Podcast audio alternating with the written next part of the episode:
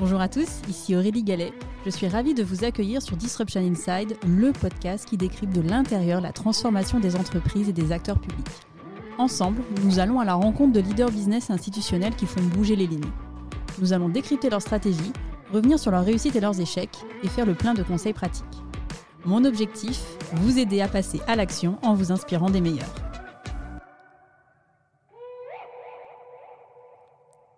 Bonjour à tous. Cette semaine, j'ai le plaisir de faire témoigner à mon micro Benoît Pariset, Chief Digital Officer de la Caisse des dépôts et directeur de la stratégie digitale de la Banque des territoires. Après un début de carrière dans la finance, Benoît rejoint il y a 12 ans le groupe Caisse des dépôts. En 2018, Benoît prend la direction de la transformation digitale du groupe. Dans cet épisode, je vous emmène découvrir les dessous de cette transformation. Bonjour Benoît. Bonjour Aurélie on est très très bien entouré parce qu'on a une magnifique fresque derrière moi, donc on y reviendra peut-être un petit peu plus tard dans, l'épisode. Benoît, vous avez intégré le groupe euh, Caisse des dépôts il y a 12 ans, après un début de carrière dans la finance. Est-ce que vous pourriez revenir sur les moments clés un peu de votre parcours? Effectivement, je suis, comme vous le notez, je suis un financier qui a mal tourné, parce que je suis un financier qui est parti dans le, dans le digital et dans, et dans la data. Euh, donc j'ai eu un début de parcours qui était dans le domaine financier et avec un, souci qui m'a pas lâché depuis le début de mon parcours, qui était un souci de recherche d'impact et d'impact au service de l'intérêt général. Donc j'ai commencé mon parcours en fait dans des financements structurés dans les pays africains de manière à développer en fait ces pays-là et avoir euh, un impact qui soit fort sur leur économie. Voilà. Ensuite, euh, je me suis tourné vers euh, tout ce qui était compréhension du monde de la finance, avec où j'ai travaillé en tant que directeur général d'une association qui s'occupait de faire le, lobbying des professions financières, qui s'appelle le Centre des professions financières, avant de partir aux États-Unis, où j'ai passé deux ans euh, en formation euh, à faire un MBA, et de revenir en France dans le private equity, où là j'ai financé des entreprises, et ensuite de rejoindre la Caisse des dépôts il y a 12 ans, comme vous le notiez. Quels sont les grands enseignements que vous avez tirés de cette première partie de, carrière euh, avant de rentrer à la Caisse des dépôts?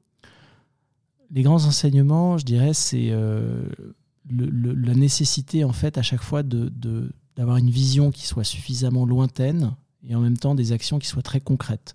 Donc moi c'est ce que j'aime bien et je pense que c'est ce qui euh, permet de faire avancer les choses et permet d'avoir de l'impact. C'est toujours être au clair sur le cap sur lequel on veut aller et en même temps d'être extrêmement concret dans euh, les réalisations qu'on, met en place. Qu'est-ce qui vous a attiré euh, dans le groupe Caisse des dépôts il y a 12 ans? Tout d'abord c'est le sens qu'il y a dans ce groupe. deuxièmement c'est la diversité de ces métiers c'est un groupe qui est financier par son ADN, mais qui s'est diversifié dans beaucoup de, domaines, de domaines extrêmement utiles euh, pour la population française et également qui a, euh, au fil des années, à chaque fois su se réinventer. Et donc, euh, il y a peut-être déjà un peu ce germe de la transformation qui était là, puisqu'en fait, c'est un groupe qui a plus de 200 ans et qui, à chaque fois, a su réinventer ses métiers, réinventer son utilité, ce qui n'est pas évident. Alors, est-ce que vous pouvez justement revenir un peu plus en détail sur le groupe Caisse des dépôts, présenter euh, son activité et ses missions? Oui, alors le groupe Caisse des dépôts, c'est euh, un établissement public qui est placé sous la supervision spéciale du Parlement et non de l'exécutif, et qui euh, a une vingtaine également de filiales et participations, dont évidemment certaines sont très très importantes. Nous sommes actionnaires de La Poste, nous sommes actionnaires de BPI France aux côtés de l'État, nous sommes actionnaires de Transdev, d'ICAD, donc de beaucoup de, filiales qui sont euh, dans le domaine financier, mais pas que. Et puis, au sein de l'établissement public, dont je m'occupe plus particulièrement, c'est euh, quatre métiers. Un métier qui gère ses filiales, gestionnaire de participation stratégique. Un métier qui est autour de, la gestion d'actifs, euh, donc euh, nous gérons euh, aujourd'hui 200 milliards sous gestion et un métier autour de tout ce qui touche au territorial, à notre action territoriale. Donc c'est la Banque des territoires que nous avons lancée il y a cinq ans et qui vise à transformer et accélérer les projets sur les territoires pour les collectivités locales et les organismes de logement sociaux, puisque nous sommes le, premier financeur du, logement social en France, avec euh, finalement un Français sur six qui est euh, logé euh, dans, le logement social en France. Et puis, dernier métier, autour des retraites et de la solidarité, nous gérons la retraite d'un Français sur cinq et nous avons développé beaucoup d'actions dans le domaine de la formation, notamment via mon compte formation que j'imagine vous connaissez tous. Tout à fait. Aujourd'hui, combien il y a de collaborateurs qui travaillent au sein du groupe Caisse des dépôts? Alors, le groupe Caisse des dépôts, c'est plus d'une centaine de milliers de collaborateurs L'établissement public en tant que tel, c'est 6500 collaborateurs. Quelle est l'implantation géographique aujourd'hui du groupe Caisse des dépôts? On est présent, le, groupe Caisse des dépôts, si on prend l'ensemble des filiales, il est présent dans énormément de pays par le monde. Il a une dimension internationale euh, qui est complète, un scope géographique très très large. Au niveau de l'établissement public Caisse des dépôts, nous avons des directions régionales qui sont réparties sur tout le territoire, euh, voilà, dans les principales villes de France, et puis euh, des grosses implantations à Bordeaux, Angers et Paris. Quand vous avez pris vos fonctions il y a, il y a 12 ans, euh, sur quel type de poste est-ce que vous êtes positionné fort de votre carrière de financier? Eh ben, J'ai démarré euh, à la Caisse des dépôts à peu près au moment où nous entrions au capital de la Poste et donc dans euh, l'entité qui gérait à l'époque les participations stratégiques du groupe. Voilà, donc plutôt orienté sur de l'investissement et de la gestion de participation. Alors, comment on passe de ce, de ce périmètre d'activité au poste de Chief Digital Officer du groupe euh, Caisse des dépôts? Racontez-nous un petit peu comment s'est passée cette transition. Alors, cette transition, elle s'est passée par, par plusieurs étapes. La première des étapes, ça a été une étape passant par la stratégie. Euh, donc, en fait, je suis euh, rentré à la stratégie du groupe, où j'ai été responsable de des études, des programmes de transformation euh, groupe. Et puis euh, ensuite, petit à petit, j'ai euh, démarré et j'étais à l'initiative d'un programme autour de la transformation numérique des collectivités locales, autour de la Smart City, la ville intelligente.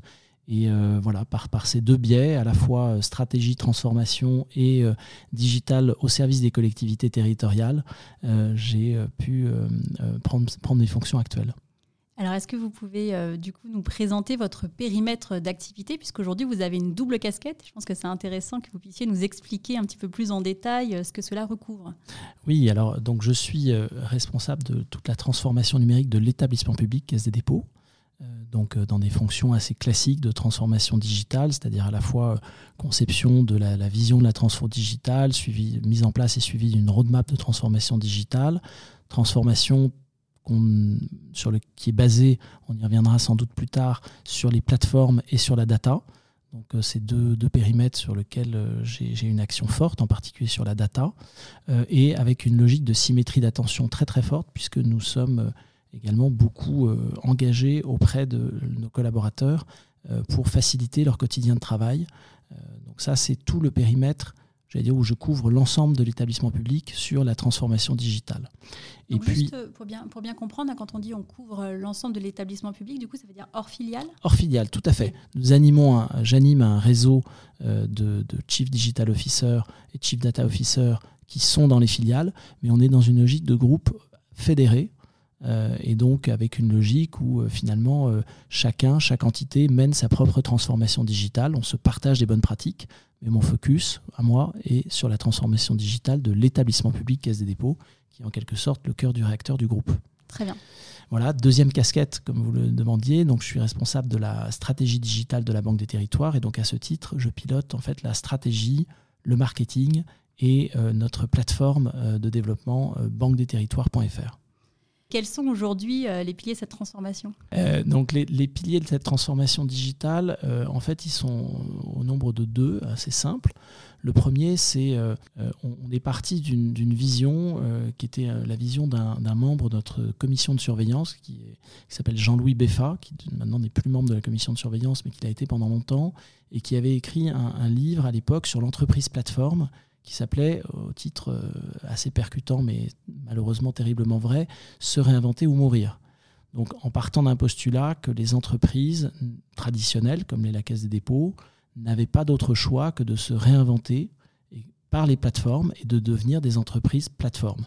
Donc pas uniquement de développer des interfaces digitales euh, pour leurs clients, une des choses à faire, mais pas la seule, mais bien d'avoir un modèle d'organisation et un modèle de réinvention qui passe par les plateformes et qui dit plateforme dit également par la donnée, puisque les données euh, sont le carburant euh, des plateformes. Donc on est parti sur cette vision-là, et depuis, on, dire, on l'a suivi de manière euh, extrêmement fidèle, euh, si je puis dire, euh, avec beaucoup de, persévérance, parce que la transfo digitale, c'est aussi beaucoup de persévérance et de, consistance dans ce qu'on qu'on mène, puisque l'action met du temps à, voilà, à se, concrétiser parfois. Et donc, euh, on a développé plusieurs plateformes, plusieurs plateformes externes pour nos clients, pour nos partenaires et aussi des plateformes internes pour nos collaborateurs. Et nous avons également développé une stratégie de transformation par la donnée assez importante. Juste si on revient un petit peu, un peu plus en détail sur la genèse, donc, il y a ce, donc, ce livre, il y a cette vision que vous souhaitez porter. Quelles ont été les premières actions que vous avez mises en place pour justement concrétiser cette ambition? Alors les premières actions, assez classiquement, ça a été de mettre en place une équipe, une gouvernance et des moyens pour pouvoir mener, mener, à, mener à bien cette transformation en y allant de manière euh, extrêmement graduée, extrêmement progressive, euh, dans une logique, euh, moi j'aime bien résumer souvent, qui est de dire, voilà, il faut avoir la vision globale de là où on veut aller, mais il faut surtout cranter des étapes progressives dans la transformation pour en fait bah, s'assurer qu'on est toujours sur le bon chemin de valeur et qu'on rend la valeur maximale. Euh, donc ça, c'est vraiment c'est très lié évidemment au principe de l'agilité hein, euh, euh, et que je me suis, que nous nous sommes appliqués à nous-mêmes. donc on, voilà ce qu'on a mis en place. on a également, dès le démarrage, moi j'ai été très attaché à avoir une transformation qui soit très orientée sur la valeur qu'on crée pour nos clients. Donc la boussole client a été une boussole qu'on a mise en place euh, à, la, Caisse des dépôts avec euh, les premières enquêtes de satisfaction client, euh, premiers sondages NPS qui ont été un peu notre, notre boussole.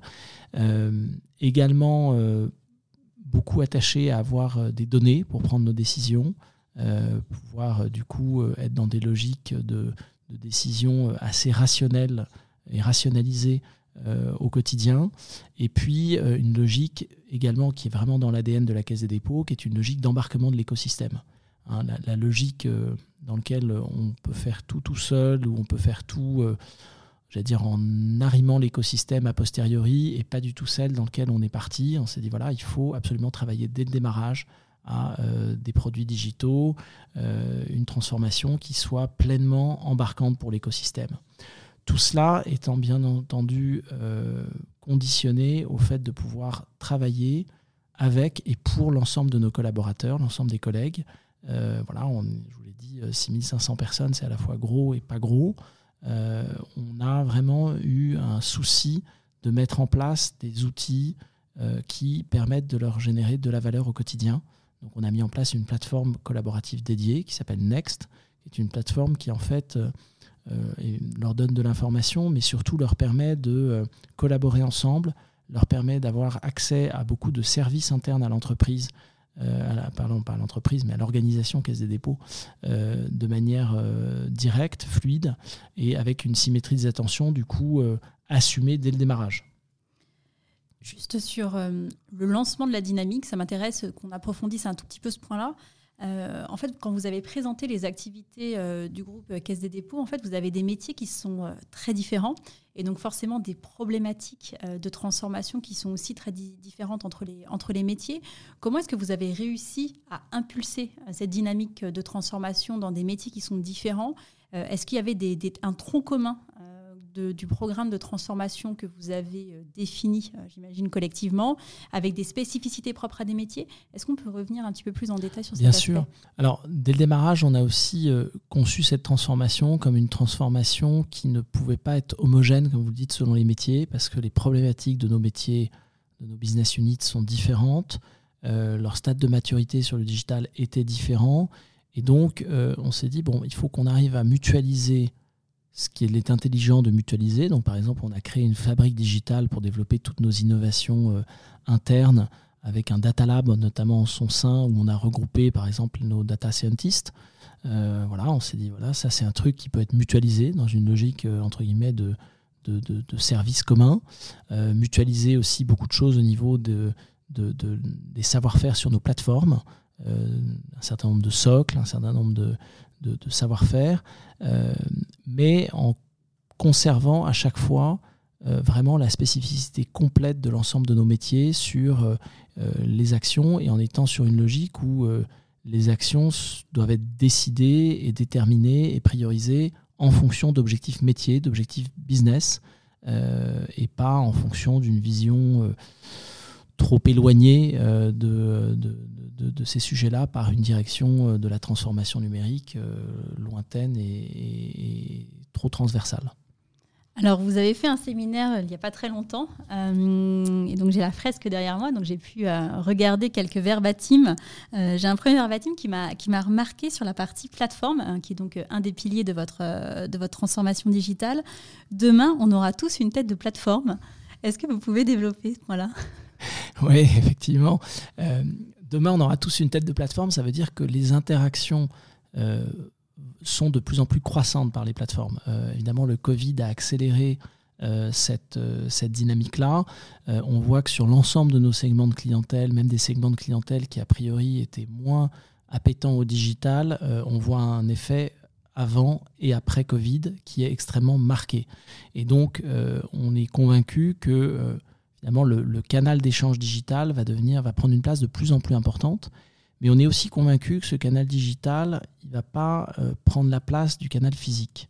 Il va s'inscrire en complémentarité.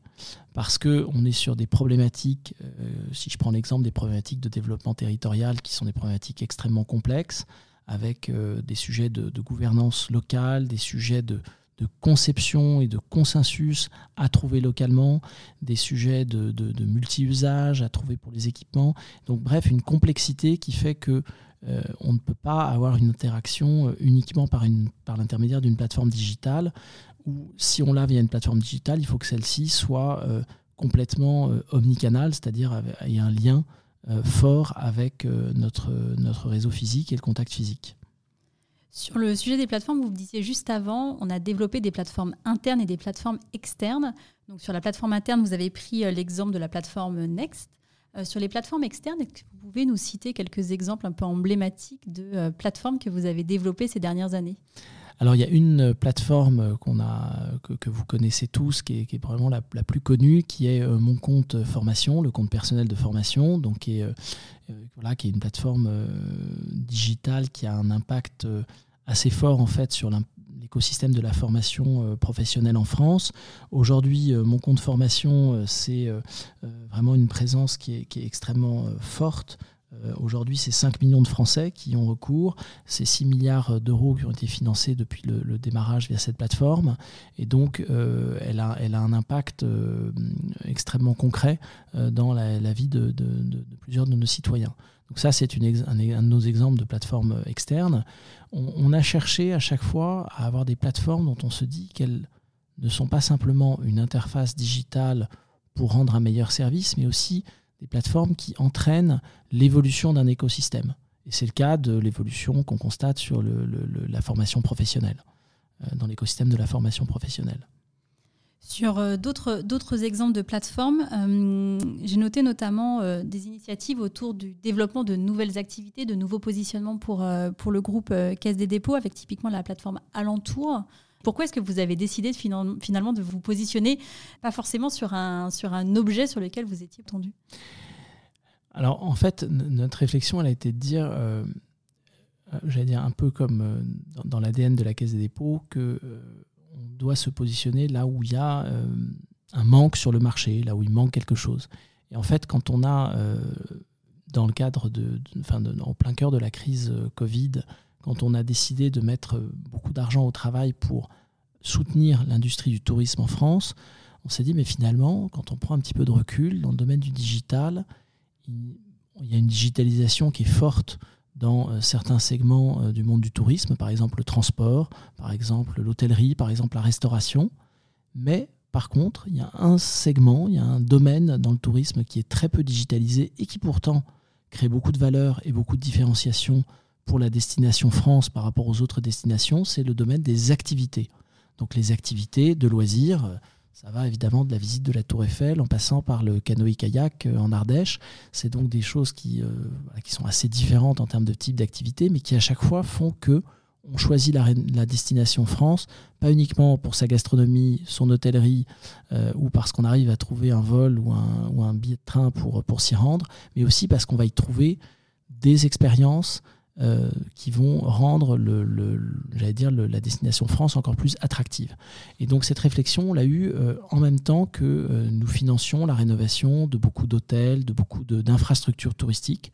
On s'est dit, bah voilà, là il y a un manque, et donc associons-nous avec un certain nombre de partenaires pour monter une plateforme qui va permettre de digitaliser et donc d'améliorer pour certains types de clientèle et dans certaines situations le vécu, l'expérience du tourisme en France. Et donc c'est là d'où est né Alentour, qui donc est une plateforme qui permet en fait à tout à chacun de réserver des activités de manière complètement digitale de loisirs euh, en France. Et quels sont les partenaires de cette euh, plateforme? Eh bien, Les partenaires, ce sont tous, les, euh, tous ceux qui j'allais dire, font les expériences de tourisme en France, c'est-à-dire tous les producteurs d'activités. On est aujourd'hui le premier catalogue en France référencé de, de, producteurs d'activités. donc, comme je le disais, avec un, range qui est assez large. Deuxième type de partenaires, c'est des partenaires plus technologiques avec lesquels nous nous sommes associés, euh, dont euh, un partenaire qui a, une, notoriété, une référence assez forte dans le domaine des loisirs, qui est euh, Amadeus, donc voilà, qui a un ADN extrêmement fort à la fois dans le tourisme et dans le, dans le digital. et puis, enfin, des partenaires publics, puisque on est évidemment très en lien avec tous les l'écosystème des acteurs publics du tourisme en France, euh, donc les comités euh, divers et variés de, qui sont en, région, euh, les, CRT, qui sont en région et sur le terrain à conseiller les, les, les, Français sur, et les étrangers sur, les, sur le tourisme. Et quel est le modèle économique de cette plateforme? Le modèle économique est un modèle de commissionnement assez classique, comme on l'a dans, dans, dans beaucoup de plateformes, mais avec un commissionnement qu'on veut beaucoup plus juste par rapport à ce qui peut se faire par ailleurs. Vous êtes à l'initiative de projets qui sont de nature assez différente. Vous, aujourd'hui, enfin, quelle est votre stratégie? Alors, en interne, on a une espèce de, de ligne de partage euh, conceptuelle, mais qui nous aide un peu à ranger les choses en deux catégories, entre optimisation et transformation. Euh, on considère que beaucoup d'activités euh, que nous faisons sur la transformation digitale sont plus des activités d'optimisation, c'est-à-dire on revoit nos processus, on les digitalise, on les automatise, ce qui nous permet de de gagner en fait en, service pour le client, parce que le client, c'est vrai que souvent, il, souhaite pouvoir avoir un service plus rapide. C'est surtout ça qui. Voilà, et puis avec une plus grande fiabilité. Donc, ça, c'est tout ce qui est optimisation interne. Et puis, des activités plus transformantes dans la transformation digitale qui sont des lancements d'activités euh, sur des terrains nouveaux où on identifie des, soit des carences de marché, soit où l'État, comme dans le cadre de mon compte formation, nous demande d'intervenir. Donc on est euh, voilà, sur, euh, selon les cas, soit des initiatives propres que nous prenons en tant qu'investisseurs ou en propre avec des partenaires publics et privés, soit dans le cadre de mandats que nous donne l'État en disant bah voilà, là, y a, on, a des, on a un sujet sur la formation, on vous donne un mandat pour que vous puissiez développer mon compte formation. Quand on est dans le cas où vous n'avez pas de mandat de l'État, donc typiquement le cas, le cas d'alentour, est-ce que vous, votre objectif, c'est finalement de se dire en fait, on crée l'impulsion, on crée le projet, mais en cible, on a vocation à ce que ce soit un sujet qui soit repris euh, par, par les partenaires, typiquement qu'on a mobilisé sur cette opération, ou est-ce qu'au contraire, votre, votre action s'inscrit davantage dans la durée? Alors nous, on est un investisseur de long terme, hein. donc on, notre action, elle, s'inscrit et on s'investit entre guillemets dans la durée. Donc on n'est pas là pour faire un coup euh, financier. On n'est pas là non plus pour euh, dire voilà, une fois qu'on a, qu'on a, qu'on a terminé, on, quand on est au milieu du guet, on, arrête les choses. Donc objectif, c'est à partir d'un certain niveau d'impact, à partir d'un certain niveau d'entraînement, de pouvoir effectivement se dire bah voilà, là, peut-être que d'autres acteurs ont vocation à prendre le relais, mais on ne le fait pas tant qu'on n'a pas obtenu un certain seuil d'impact dans la transformation que nous visions. Alors vous disiez, on a deux axes. On a la transformation, euh, donc projet transformant, on vient d'en parler, hein, compte formation alentour. Il y a le volet optimisation. Sur la partie optimisation, est-ce que vous pouvez euh, prendre un ou deux exemples un peu concrets euh, de projets que vous avez lancés ces dernières années? Oui, alors j'en ai plein, mais il y a beaucoup de tâches aujourd'hui au sein de la Caisse des dépôts qui étaient faiblement automatisées, faiblement digitalisées donc des choses assez répétitives. Je prends un exemple sur, euh, par exemple, les, les, liasses fiscales. Euh, voilà, il y, avait des, chargements entiers de, données qui se faisaient de manière manuelle pour aller vérifier un certain nombre de données. Bon, bah, ça, on l'a optimisé, on l'a, complètement digitalisé. Et aujourd'hui, bah, c'est un gain de temps euh, important en interne, un gain de, d'efficacité également, mais aussi de, de fiabilité dans, dans, les données. Donc ça, c'est un des exemples. On a, on a donc comme ça, beaucoup de, processus où en fait on a pris des bouts de processus et on les a euh, automatisés, ce qui entraîne une meilleure fiabilité et une plus grande rapidité d'exécution du processus. Alors, quand on parle plateforme, on parle data. Donc, vous disiez euh, aussi que c'était un axe, un axe fort. Alors, toujours, hein, je me retourne, je regarde la petite fresque. Euh, il y a une deuxième citation qui m'a marquée. Il faut adopter une hygiène de vie data. Il faut manger data, penser data et faire data. Est-ce que vous pouvez développer cette citation? Elle, veut bien dire la, conviction qu'on a sur la data. C'est-à-dire que la data n'est pas l'affaire de spécialistes n'est pas l'affaire de euh, quelques data scientists ou quelques data analystes ou quelques responsables de la data dans un coin. Elle est l'affaire de tous. Euh, c'est-à-dire que l'ensemble des personnes qui sont euh, opérationnelles, qui sont aux côtés des clients, qui sont sur le terrain, ont un rôle à jouer sur la qualité de la donnée, sur la, la, manière d'utiliser la donnée et surtout le fait que, que toute la donnée qui est produite, elle doit leur servir. Elle doit servir au terrain, elle doit servir euh, aux managers pour mieux euh, piloter leur activité, pour mieux euh, renforcer l'impact qu'ils cherchent à avoir. Donc on est, on est vraiment dans une logique de data au service de tous et pas de data, j'allais dire, élitiste, réservée à un certain nombre d'experts maison. Voilà. Et puis, euh, l'autre idée qui est amenée par cette, euh, cette citation, c'est le fait que c'est un effort qui est permanent. Quoi. C'est pas, euh, on ne se met pas à la data une journée par an en se disant ça y est, je me suis mis à la data, c'est bon. C'est quelque chose qui doit vraiment rentrer dans les modes de pilotage, dans les modes de gestion et dans les réflexes en interne. Alors vous disiez tout à l'heure que cette fonction, c'était une fonction qui était mutualisée, donc qui était au service de tous les métiers. Comment est-ce que se passe l'articulation entre euh, cette fonction euh, mutualisée, donc une data factory, j'imagine que vous avez euh, constituée, et bah, les, différentes business units finalement qui composent le groupe Caisse des dépôts. Bah, En fait, on a, on a une, data factory qui mutualise les ressources de data science, mais pas les ressources de data analyse, qui elles sont déconcentrées dans chacun des métiers. alors, comment se passent les relations entre cette data factory et, les différentes business units? Bah, De manière assez simple, c'est-à-dire qu'on a une capacité à faire qui est qui est déterminé par le nombre de data scientists que nous avons et les budgets que nous avons. Et puis, on fait une priorisation par la valeur. Et ça, on le fait en collectif. On a un comité digital avec, euh, où l'ensemble des directions sont représentées. Puis on se dit, bah voilà, il y a 10 euh, projets, on peut en prendre 5, euh, lesquels on priorise, quelle est la valeur qui est créée? Puis, on, puis ceux qu'on a décidé de prioriser, on y va. Quels sont les cas d'usage data que vous avez exploités qui sont assez intéressants à partager avec les auditeurs? Alors, on a des cas d'usage que les auditeurs peuvent retrouver sur notre plateforme, euh, banque-des-territoires.fr sur une de nos plateformes, banque-des-territoires.fr, qui sont des cas d'usage euh, autour de, de la, de la manière dont on peut euh, avoir une vision d'un territoire. Euh, donc en fait, je, suis, si, si, vous souhaitez avoir une vision sur finalement les caractéristiques de votre territoire, sur les projets qui y sont implantés, vous avez, nous avons mis en ligne des services de data visualisation qui sont aujourd'hui en ligne et qui permettent d'avoir une vision à la ville près au quartier près euh, euh, d'un certain nombre de caractéristiques. on a également beaucoup travaillé sur des algorithmes de détection de la fraude pour mon compte formation. Vous savez que vous avez vu l'actualité, la fraude est un élément important.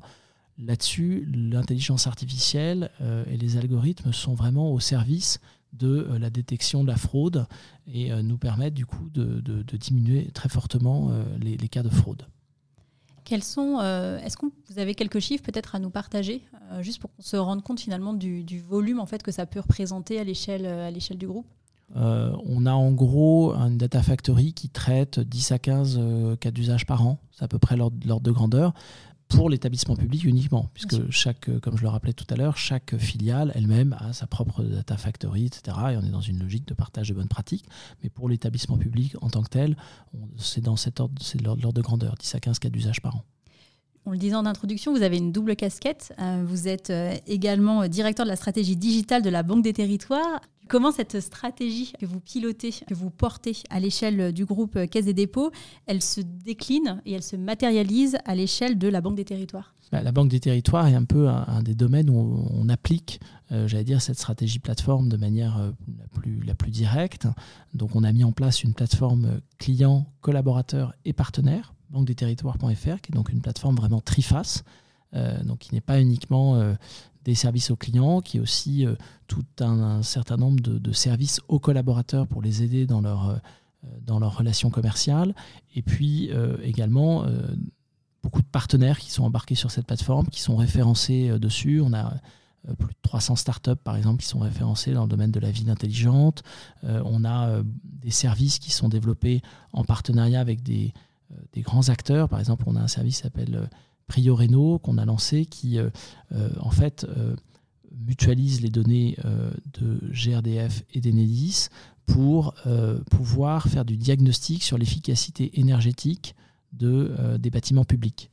Donc ça, c'est euh, voilà, typiquement une logique très écosystémique qui est sur notre plateforme banque-des-territoires.fr. Donc on a vraiment ces, trois aspects service aux clients, service aux collaborateurs et euh, valeurs développées pour nos partenaires qui sont au cœur de euh, cette plateforme banque-des-territoires.fr qui aujourd'hui a euh, voilà, en gros, euh, un million de, visiteurs uniques par mois, c'est à peu près l'ordre de grandeur, euh, qui a 50 000 comptes clients actifs et une durée moyenne de fréquentation de, 6 minutes 50 à peu près. donc on a une plateforme qui est fréquentée, qui est appréciée de nos clients et dont on voit qu'elle renforce, j'allais dire, le, lien entre la Banque des Territoires et ses clients. Alors quand on parle de transformation digitale, on parle aussi de transformation humaine, de transformation culturelle. Euh, je lisais une autre citation de votre fresque, la transformation digitale est d'abord culturelle. Euh, comment cette euh, transformation, elle s'est matérialisée pour vos collaborateurs? Euh, j'ai lu notamment euh, que vous avez mis en place un, nouveau modèle opérationnel, donc euh, bah, forcément c'est aussi une source de changement assez fort pour, les collaborateurs. Est-ce que vous pouvez revenir sur ces changements de modèle opérationnel que vous avez, que, avez lancés et comment est-ce que vous avez accompagné les collaborateurs pour adopter finalement de nouveaux modes de fonctionnement? Clairement, la Caisse des dépôts était dans une logique beaucoup plus, enfin pas tellement axée sur le développement de produits agiles on a mis en place un, nouveau modèle opérationnel depuis 5 ans pour pouvoir développer des plateformes en méthode agile, euh, voilà, en agilité euh, même à l'échelle, euh, évidemment, parce que vu l'importance de ces plateformes, c'est indispensable. Et dans cette transformation agile, c'est vrai que beaucoup de, choses sont parfois un peu, j'allais dire, à rebrousse-poil avec la culture originale de la caisse. Euh, d'abord l'autonomie, l'autonomie à laisser aux équipes, qui n'est pas toujours euh, quelque chose qui est facile. Euh, alors l'autonomie dans un cadre, hein, mais c'est vrai que c'est quelque chose qui est un changement culturel assez fort à la, Caisse des dépôts, de se dire voilà, on a des équipes qu'on laisse au maximum d'autonomie à partir du moment où on leur a fixé ce qu'on souhaitait qu'elles fassent, et on les laisse s'auto-organiser, euh, faire leur rituel, euh, voilà, euh, les, tous les principes de, l'agilité. Et puis, autre chose qui n'est pas évident à la Caisse des dépôts, c'est le fait que ce sont des équipes qui sont pluridisciplinaires et donc interdirection. voilà, ça c'est quelque chose d'assez nouveau et dont moi, je suis assez fier qu'on ait, ait réussi à le, à le, à le mettre en place et avec succès. les gens se, dans, les, dans les plateformes se sentent plus appartenant à un collectif et à une projet plateforme que à leur direction d'appartenance. Et ça, c'est euh, une, une, grande étape en termes de, maturité digitale.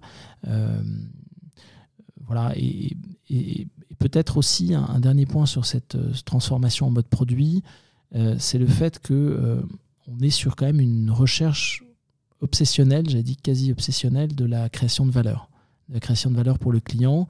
Euh, ou de création de valeur par rapport à des contraintes réglementaires, parce qu'il y a beaucoup de contraintes réglementaires que nous, que nous devons prendre. Euh, on a un établissement public qui se doit d'avoir les meilleurs standards en termes de, évidemment, de sécurité, évidemment en termes de conformité. Et donc, euh, voilà, on, se dit à chaque fois qu'on cherche la manière de maximiser la valeur, maximiser la valeur dans ce cadre de sécurité et de conformité au service de nos clients. Est-ce qu'aujourd'hui, la, fabrique digitale que vous présentiez euh, rapidement euh, au début de notre, de notre échange, elle est garante finalement euh, de ces modes de fonctionnement produit La fabrique digitale a été une des premières à fonctionner en mode produit. Aujourd'hui, ce n'est pas la seule. On a donc plusieurs plateformes qui sont passées en mode produit. donc je ne sais pas si elle est garante, en tout cas, elle a été précurseur dans, dans, ce, dans ce mode de fonctionnement. Euh, pour, continuer, quand on parle euh, d'impact du digital sur les collaborateurs, donc là on vient de voir l'impact sur les modes de fonctionnement, c'est aussi un impact sur les métiers. Euh, comment est-ce que vous avez accompagné, comment est-ce que vous continuez aussi à accompagner la, transformation des métiers qui est sous-jacente? Alors, il y a deux angles dans votre question. Le, premier, c'est tout d'abord, on, on, a accompagné l'ensemble des collaborateurs qui le souhaitaient dans une formation au digital. Donc on a lancé une école du digital il y a trois ans maintenant qui a formé plus de 1000 collaborateurs, donc sur nos 6000 collaborateurs euh, à date, et euh, voilà, qui permet à chacun, à tous ceux qui le souhaitent, parce que c'est entièrement euh, volontaire, évidemment avec l'accord du manager, mais c'est complètement volontaire, de se former euh, au digital, à la data. On a un catalogue de formations qui est, euh, qui est extrêmement riche, dont certaines d'ailleurs sont données par des experts internes. Ça, c'est aussi un des aspects auxquels je suis assez attaché, euh, pouvoir avoir une logique de transmission qui se fait aussi en interne. donc ça, c'est le premier axe. Premier axe hein, c'est permettre à chacun de pouvoir se former au digital, à la data, voilà, tous les changements qui, qui peuvent s'opérer. deuxième axe, c'est effectivement qu'il y a des métiers qui évoluent. Euh, je prends l'exemple euh, d'un métier euh, finalement commercial hein, sur le terrain, dans les territoires, qui était un métier où il y avait une part assez importante d'administratif parce qu'il fallait pouvoir aller faire signer des documents à des clients, récupérer des pièces justificatives, les compléter, etc. Ça, tout ça, la, plateformisation, la digitalisation fait que ça, on, arrive à le réduire de plus en plus encore au bout du chemin, je vous rassure, mais on le réduit de, plus en plus. Et euh, du coup, ça permet de, faire évoluer le métier euh, commercial vers un métier plus de conseil euh, et de montage de, de produits complexes. Merci Benoît. Je vous propose de passer sur un, autre aspect de la transformation digitale du groupe Casé Dépôt, c'est la gouvernance. Parce que c'est un, un, point qui, moi, me paraît assez important pour ancrer la dynamique de transformation à l'échelle d'un groupe. Aujourd'hui, qu'est-ce que vous avez mis en place pour euh, orchestrer cette transformation euh, auprès des quatre métiers euh, du groupe? Alors, nous avons mis en place une gouvernance assez classique. Via un comité digital qui rassemble l'ensemble des, représentants de, nos grandes business units et puis des fonctions support. on a également mis en place une gouvernance très resserrée avec la filière système d'information, avec lequel on se voit toutes les semaines poursuivre un certain nombre de chantiers euh, transverses et de fondations, on va dire, et que en gros, le, voilà, il n'y ait pas de, déconnexion entre guillemets entre le rythme que nous poussons dans la transformation digitale et celui de l'évolution de systèmes d'information. Euh, et puis, euh, on a mis en place également une gouvernance externe, c'est peut-être ça qui est un peu plus original. on s'est dit qu'en tant qu'établissement public, on, se devait euh, d'être extrêmement transparent sur ce que nous faisions. Euh, et donc, on a mis en place un, un, comité digital consultatif de la Caisse des dépôts, le CDC Carré, qui rassemble une vingtaine de personnalités externes qui viennent tous les trimestres nous challenger sur notre transformation digitale. Donc on est euh, à livre ouvert avec eux pendant une matinée. On leur dit voilà, voilà ce à quoi on a pensé, voilà ce qu'on a réalisé dans tel ou tel domaine. Ils réagissent, ils préparent, ils interagissent et euh, ils nous challengent pour euh, que nous puissions avancer dans, dans, dans toujours plus de création de valeur au service de l'intérêt général et de nos clients. Est-ce que vous avez une petite anecdote à nous partager?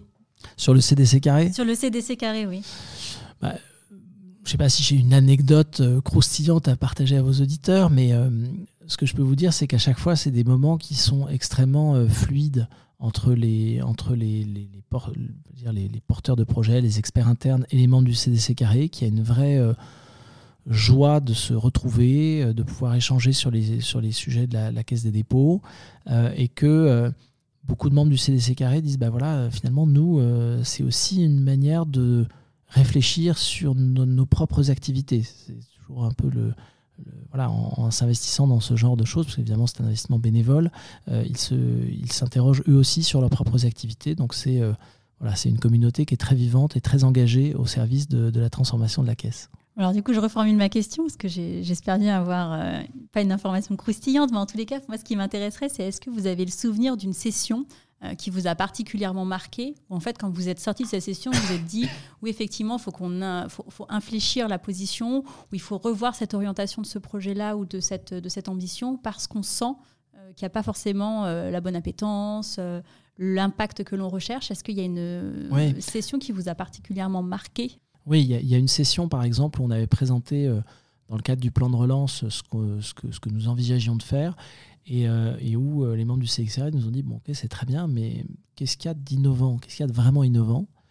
D'innovant à la fois sur le plan digital, parce que c'est leur ADN, mais aussi d'innovant en termes de lien avec les citoyens. Parce qu'on a tous en tête qu'avant le plan de relance, avant la crise Covid, il y a eu une crise des Gilets jaunes, donc on a quand même un sujet de lien social à recréer, à réinventer.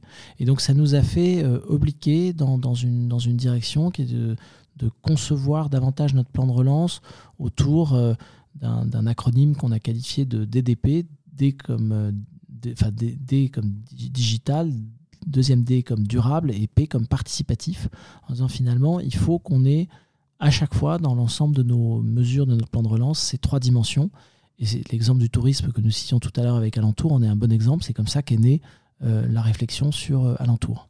Je trouve que c'est intéressant parce que c'est vrai que ces comités consultatifs, euh, les reproches hein, que l'on entend souvent, je ne dis pas que c'est votre cas, hein, mais les reproches qu'on entend souvent, c'est finalement c'est un, un, cercle un peu de réflexion, mais derrière en fait l'applicabilité de ce qui sort de ces groupes de réflexion est parfois assez contestable. Donc c'est pour ça que je, trouvais ça intéressant qu'on explore un petit peu euh, aussi la manière dont ça influence finalement les décisions et les orientations que vous prenez euh, pour euh, le groupe Casé Dépôt. En fait, enfin, je pense qu'une des, caractéristiques, c'est vraiment qu'on fonctionne entièrement à livre ouvert.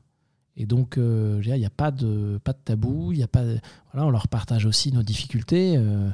voilà, on a des difficultés techniques, difficultés d'embarquement, difficultés de conduite du changement, difficultés de euh, faire progresser notre NPS. Enfin, on, est vraiment un livre ouvert et du coup, euh, ça crée un climat de confiance et d'échange qui va tout de suite sur euh, les vrais sujets. Ça fait cinq ans que vous êtes en responsabilité à ce poste. Quelles sont les réalisations dont vous êtes le plus fier? Alors les réalisations dont je suis le plus fier, c'est que l'ensemble de nos plateformes soient vraiment aujourd'hui des plateformes de référence dans leur domaine.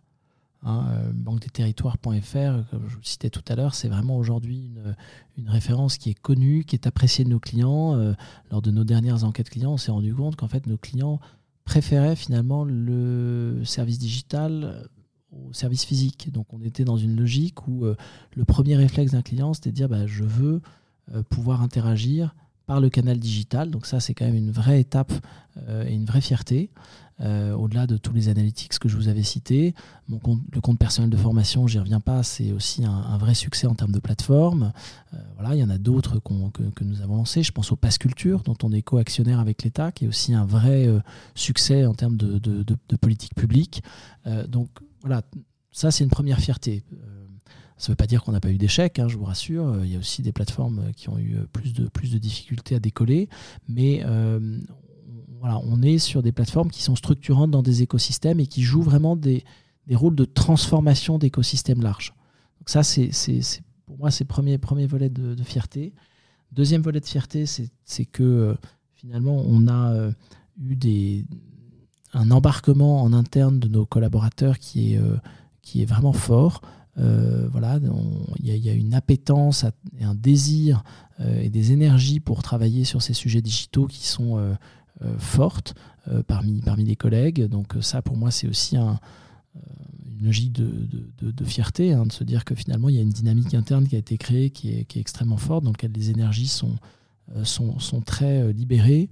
voilà, je dirais que c'est les deux, ce, volet client externe et puis ce, pendant interne qui pour moi sont, sont source de fierté parce qu'on a réussi à trouver l'équilibre. En fait, souvent, dans les transformations digitales, on ne se concentre que sur l'un des deux et c'est compliqué d'arriver à racoler l'autre. Euh, là, on a vraiment euh, trouvé une forme d'équilibre entre les deux qui, euh, qui, permet de créer de la valeur, de maximiser la création de valeur. Et quelles sont les, difficultés ou les échecs auxquels vous avez dû faire face sur ces cinq dernières années? Les difficultés, je dirais qu'elles ont été d'abord ce que je disais sur le décollage de nos plateformes, c'est-à-dire que les succès euh, que je constate aujourd'hui, il y a eu des moments où on était dans une, dans, une traversée du désert. Hein. Il y a des moments où c'était plus, plus aride, plus compliqué, parce que les analytics ne décollaient pas, parce qu'il y avait des problèmes techniques qui étaient euh, toujours là, etc. Donc ça, c'est pour moi, c'est un, une source de, évidemment de, de, regret qu'on n'ait pas su euh, traverser peut-être plus vite ces, ces déserts-là. deuxième source de regret, c'est peut-être qu'on n'est pas assez euh, on soit pas assez orienté vers euh, une approche de, euh, j'allais dire, de, mutualisation ou de capacité à faire faire ou de faire avec des partenaires externes plutôt qu'à faire en interne. On reste quand même dans une logique souvent qui est un, réflexe en tout cas culturel qui est encore trop un réflexe de on fait par nous-mêmes plutôt que d'aller voir ce qui se fait en externe et pouvoir faire faire. Donc ça, ça peut être une, forme de, de, frustration, en tout cas de, choses sur lesquelles on, moi j'ai envie d'aller plus loin. Dernier sujet sur lequel je pense qu'on peut aller plus loin, c'est sur la donnée. Euh, voilà, l'utilisation de la donnée pour créer des services à valeur pour nos partenaires, mais aussi utilisation de la donnée pour euh, accroître euh, la valeur que nous créons pour nos collaborateurs. On a encore trop, par exemple, en interne, d'outils de, pilotage qui sont trop dispersés, avec une mutualisation de la donnée qui n'est pas assez forte. Sur le premier point, quand on, vous, lancez des plateformes, euh, on voit que les usages ne décollent pas. Est-ce que vous avez été euh, confronté euh, à la situation de devoir en fait arrêter des projets finalement, vous avez continué à persévérer en changeant un certain nombre de choses pour que derrière les usages finissent par arriver Ou est-ce qu'en fait, vous êtes retrouvé dans la situation où on a décidé d'arrêter des projets tout, simplement? Alors, on a effectivement, dans, le cadre de notre fabrique digitale, quand on a des, cas d'usage data ou des cas d'usage digitaux au sens large, on a un taux de chute. Euh, en fait, on, se dit que tous les projets que nous menons en POC n'ont pas vocation à devenir des MVP, tous les MVP n'ont pas vocation à être pérennisés ensuite. Donc on a euh, comme ça trois gates qui sont euh, importants, trois, trois étapes de sélection. Et oui, on a, on a des projets qu'on a, a arrêtés ou, ou alors qu'on a arrêté de, sur lesquels on a arrêté d'investir. En fait, c'est plutôt souvent le cas. C'est-à-dire qu'on c'est pas qu'on arrête le projet au sens où on débranche complètement le service, c'est qu'on dit bah, on va arrêter d'investir, on va arrêter de remettre de l'argent parce qu'en fait on a créé suffisamment de valeur et rajouter de l'argent ne, créerait pas beaucoup plus de valeur supplémentaire par rapport à l'argent qu'il faudrait rajouter pour, euh, euh, aller entre guillemets au bout euh, d'un produit, d'un projet ou d'un produit. Alors, on a retracé euh, l'histoire de la transformation euh, digitale euh, du groupe Caisse des dépôts depuis votre arrivée à, ce poste. Quels sont les, défis à relever ou vos priorités d'action dans les trois prochaines années? Alors, les défis à relever, pour moi, ils sont autour de, de plusieurs axes. le premier, c'est de continuer à conforter la place des plateformes que je vous ai mentionnées. Parce qu'une plateforme, c'est un produit vivant qui ne s'arrête jamais. Et donc, pour moi, il n'y a aucun dire, c'est jamais acquis. C'est en permanence une évolution. Les exigences des clients augmentent euh, en permanence en termes d'expérience utilisateur, par exemple. Ça, il faut en permanence se mettre au standard. Donc ça, c'est le premier défi. Deuxième défi, c'est sur la data, euh, d'arriver à avoir des cas d'usage qui soient encore plus impactants.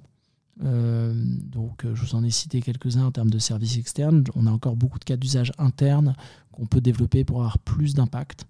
Et puis, Troisièmement, là c'est plus d'un point de vue technologique, euh, de pousser encore plus loin la logique euh, de recours euh, au cloud, surtout que maintenant qu'on va avoir des solutions Secnum Cloud, vous savez qu'on est notamment à l'initiative de, NumSpot, qui est une, initiative que nous, que nous avons mis en place avec Doka Post, Dassault Systèmes et, et Bouygues Telecom pour développer un, cloud souverain avec des, solutions IaaS, mais aussi SaaS. Euh, et donc, notre objectif, c'est de pouvoir y recourir de manière beaucoup plus forte euh, parce que euh, bah, le cloud, c'est ce qui permet quand même d'accélérer. et on est dans une logique où on doit continuer à maintenir un rythme suffisamment rapide d'évolution, tout simplement parce que l'exigence des clients est de plus en plus importante, l'exigence des collaborateurs est de plus en plus importante, et donc voilà, il faut pouvoir continuer à suivre. Alors sur ces beaux défis qui vous attendent, Benoît, je vous propose de passer à la dernière partie de cet épisode. Alors Benoît, le principe de la boîte à questions, donc vous venez de piocher euh, deux cartes avec des questions business et deux cartes avec des questions plus personnelles. Donc je vais vous poser des cartes et donc du coup je vais vous inviter à répondre à ces questions. On y va. Allez, c'est parti. Euh, première question pour vous, quels sont les facteurs clés de succès d'une transformation Facteur clé de succès d'une transformation, c'est euh, une vision, de la consistance, voire de la persévérance dans l'exécution et une équipe une équipe qui est, qui a envie, en fait. Euh, voilà, une équipe étendue, hein, pas forcément uniquement l'équipe en charge de la transformation, mais euh, une équipe, une entreprise, des collaborateurs qui ont envie d'y aller. Je veux bien que vous développiez le deuxième point sur la persistance. La persistance ou la persévérance, c'est qu'en fait, comme je disais tout à l'heure, il y a des moments où voilà, on va passer par des phases euh, un peu désertiques. et il il faut savoir distinguer dans ces phases-là euh, ce qui doit être arrêté parce que ça ne crée pas suffisamment de valeur versus euh, des sujets sur lesquels il faut persévérer. Persévérer aussi notamment parce que souvent il y a beaucoup de conduite du changement à faire à tous les niveaux dans l'organisation. Et cette conduite du changement, bah, il, y a des moments où elle se fait vite et puis il y a des moments où elle se fait plus lentement. Euh, je prends l'exemple de la période, de la période Covid que nous avons traversée. Il y a des choses qui se sont faites très rapidement et il y a des choses pour lesquelles ça a considérablement ralenti le rythme de la transformation. Donc ça, il faut savoir euh, voilà, euh, persévérer au bon rythme et trouver les, les voies de passage. Quelles sont pour vous les qualités essentielles d'un bon leader? Un bon leader, pour moi, il doit être à l'écoute d'abord.